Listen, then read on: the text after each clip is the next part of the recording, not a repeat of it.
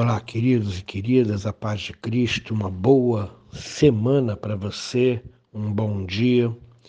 Quero convidá-lo, convidá-la para meditar nas Escrituras. Hoje, primeira carta de Paulo aos Tessalonicenses, capítulo 1, versos 8, 9 e 10. Eu vou ler para você. Porque de vós repercutiu a palavra do Senhor não só na Macedônia, e a Caia, mas também por toda parte se divulgou a vossa fé para com Deus a tal ponto de não termos necessidade de acrescentar coisa alguma, pois eles mesmos, no tocante a nós, proclamam que repercussão teve o nosso ingresso no vosso meio e como, deixando os ídolos, vos convertestes a Deus, para servirdes o Deus vivo e verdadeiro, e para guardardes dos céus o seu Filho, a quem ele ressuscitou dentre os mortos, Jesus, que nos livra da ira vindoura. O apóstolo Paulo está falando aqui sobre a repercussão, o impacto que teve a palavra de Deus pregada em Tessalônica. Se vocês se lembram, eu já falei para vocês que o apóstolo Paulo e seus companheiros, Silvano e Timóteo, estiveram três semanas em Tessalônica, pregando na sinagoga até serem expulsos. Naquelas três semanas, a palavra pregada impactou a vida dos tessalonicenses, dos gregos, dos macedônios tessalonicenses. Impactou de que forma? A Bíblia diz que a fé vem pelo ouvir e ouvir a palavra de Cristo. A palavra pregada por Paulo e seus companheiros gerou fé no coração dos tessalonicenses. Os tessalonicenses eram idólatras, estavam mortos nos seus delitos e pecados, mas a palavra pregada ali por três semanas no poder do Espírito Santo, com ousadia, gerou arrependimento na vida dos tessalonicenses. A palavra abriu os olhos dos tessalonicenses. Por quê? Porque os olhos dos tessalonicenses estavam fechados. Eles adoravam deuses mortos, eles idolatravam figuras de deuses feitos de pedra, de pau, de ferro, feitos por mãos humanas, deuses que não eram deuses, não eram verdadeiros, eram enganosos, eram deuses falsos mas os olhos dos tessalonicenses estavam cegos para isso, estavam fechados para isso, e eles adoravam os ídolos pensando que esses ídolos eram deuses verdadeiros. Mas quando naquelas três semanas o apóstolo Paulo e os seus companheiros pregaram a palavra ali, a palavra tirou o argueiro dos olhos deles, a palavra tirou aquela cegueira que repousava sobre os olhos deles. E então eles viram que eles estavam adorando a pedaços de pau e pedra, e ferro, e bronze, e outros materiais, e que aquilo não servia para absolutamente nada, aqueles ídolos não serviam para absolutamente nada. Eles eram deuses falsos, deuses mortos, que nada poderia fazer por eles. Uma vez que a palavra abriu os olhos dos tessalonicenses, eles se arrependeram dos seus pecados e converteram-se ao Senhor.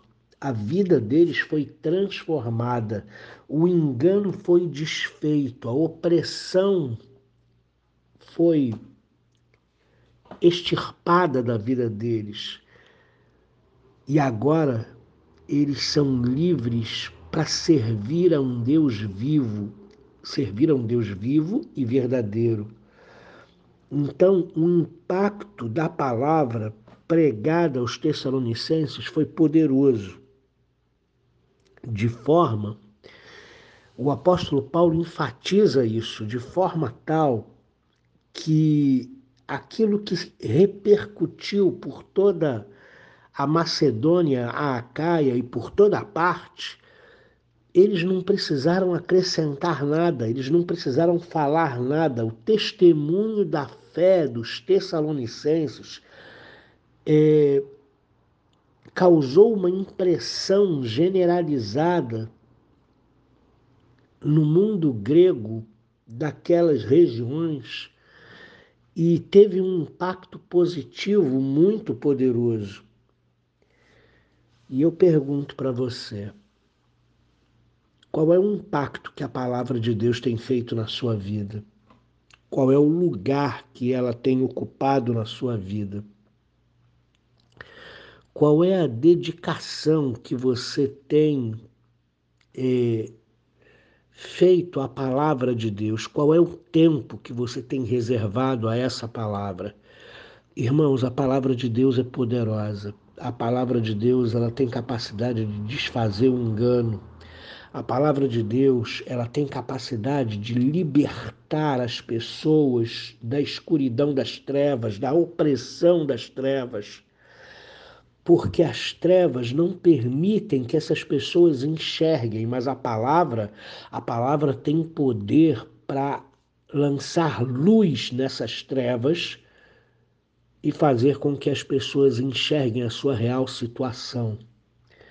Qual é o lugar da palavra na sua vida? Qual é o impacto que a palavra tem feito na sua vida? Qual é a mudança, a correção? Qual é a conversão que a palavra tem promovido na sua mente e no seu coração. Esse texto, o apóstolo Paulo fala da, do impacto da palavra na vida dos Tessalonicenses. Mudou os Tessalonicenses de idólatras para servos do Deus vivo. Tirou todas as os argueiros e amarras dos olhos dos Tessalonicenses. Quantas vezes nós ainda temos argueiros nos nossos olhos que não nos permitem enxergar exatamente qual é a vontade de Deus para a nossa vida e nós nos perdemos nos nossos problemas, nas nossas dores, nas nossas distrações, desejos e interesses e não conseguimos enxergar a vontade de Deus para a nossa vida. Então eu peço a você nessa manhã que você deixe a palavra de Deus fluir através de você. Leia a palavra, medite na palavra, reflita sobre a palavra. Deixa a palavra ser boa semente no seu coração. Deixa a palavra germinar no seu coração, frutificar no seu coração, desfazer todo engano, toda direção errada, toda escolha errada, todo posicionamento errado. Deixa a palavra botar, colocar você dentro da vontade de Deus. Deixa a palavra comunicar para você o que Deus quer da sua vida. O texto também fala, queridos, de que os tessalonicenses foram transformados de uma, de uma maneira tão profunda que eles saíram da, do posicionamento de, de idolatria, de adoração a ídolos, para o posicionamento de servos do Deus vivo e verdadeiro. Olha que mudança radical criam deuses mortos, faziam oferendas mortas, deuses que não podiam andar, falar ou fazer qualquer coisa, mas eles tiveram os olhos abertos pela palavra, se converteram e se tornaram servos do Deus vivo. Nós somos chamados para servir a um Deus vivo nesse mundo. E enquanto servimos a um Deus vivo nesse mundo, esperamos a sua volta para nos buscar. Esperamos o seu retorno, porque Cristo ressuscitou e voltará para nos buscar. E é essa a posição que os Tessalonicenses ocupam segundo esse testemunho poderoso de Paulo. E eu pergunto para você: você está servindo ao Deus vivo ou você está servindo a si mesmo? Você tem toda a sua expectativa nesse mundo ou você, corretamente, está esperando a volta do Senhor? Qual é o teu posicionamento? Repare que a transformação na vida dos Tessalonicenses foi poderosa. Tirou-os dos ídolos, tirou-os do engano e tornou os Tessalonicenses servos do Deus vivo. Agora eles servem ao Deus vivo e verdadeiro. E eles aguardam a volta do Senhor que já prometeu vir nos buscar para nos levar e estar com Ele na verdadeira casa que a gente tem. Aqui não é nossa casa. Aqui nós somos forasteiros. A nossa verdadeira casa, a nossa verdadeira moradia está com Cristo nos céus. E os Tessalonicenses entenderam isso e eles então serviam a Deus com fidelidade. A fé dos Tessalonicenses impactava por toda a parte que se ouvia da transformação que foi fora feita pela pregação da palavra na vida deles, e eles estavam aguardando a volta do Senhor, que foi ressuscitado e que voltará para nos buscar. Esse nosso Senhor é aquele que nos livra da ira vindoura. Se estamos com, com Ele, se estamos em Cristo, já passamos da morte para a vida, não existe mais juízo sobre a nossa cabeça.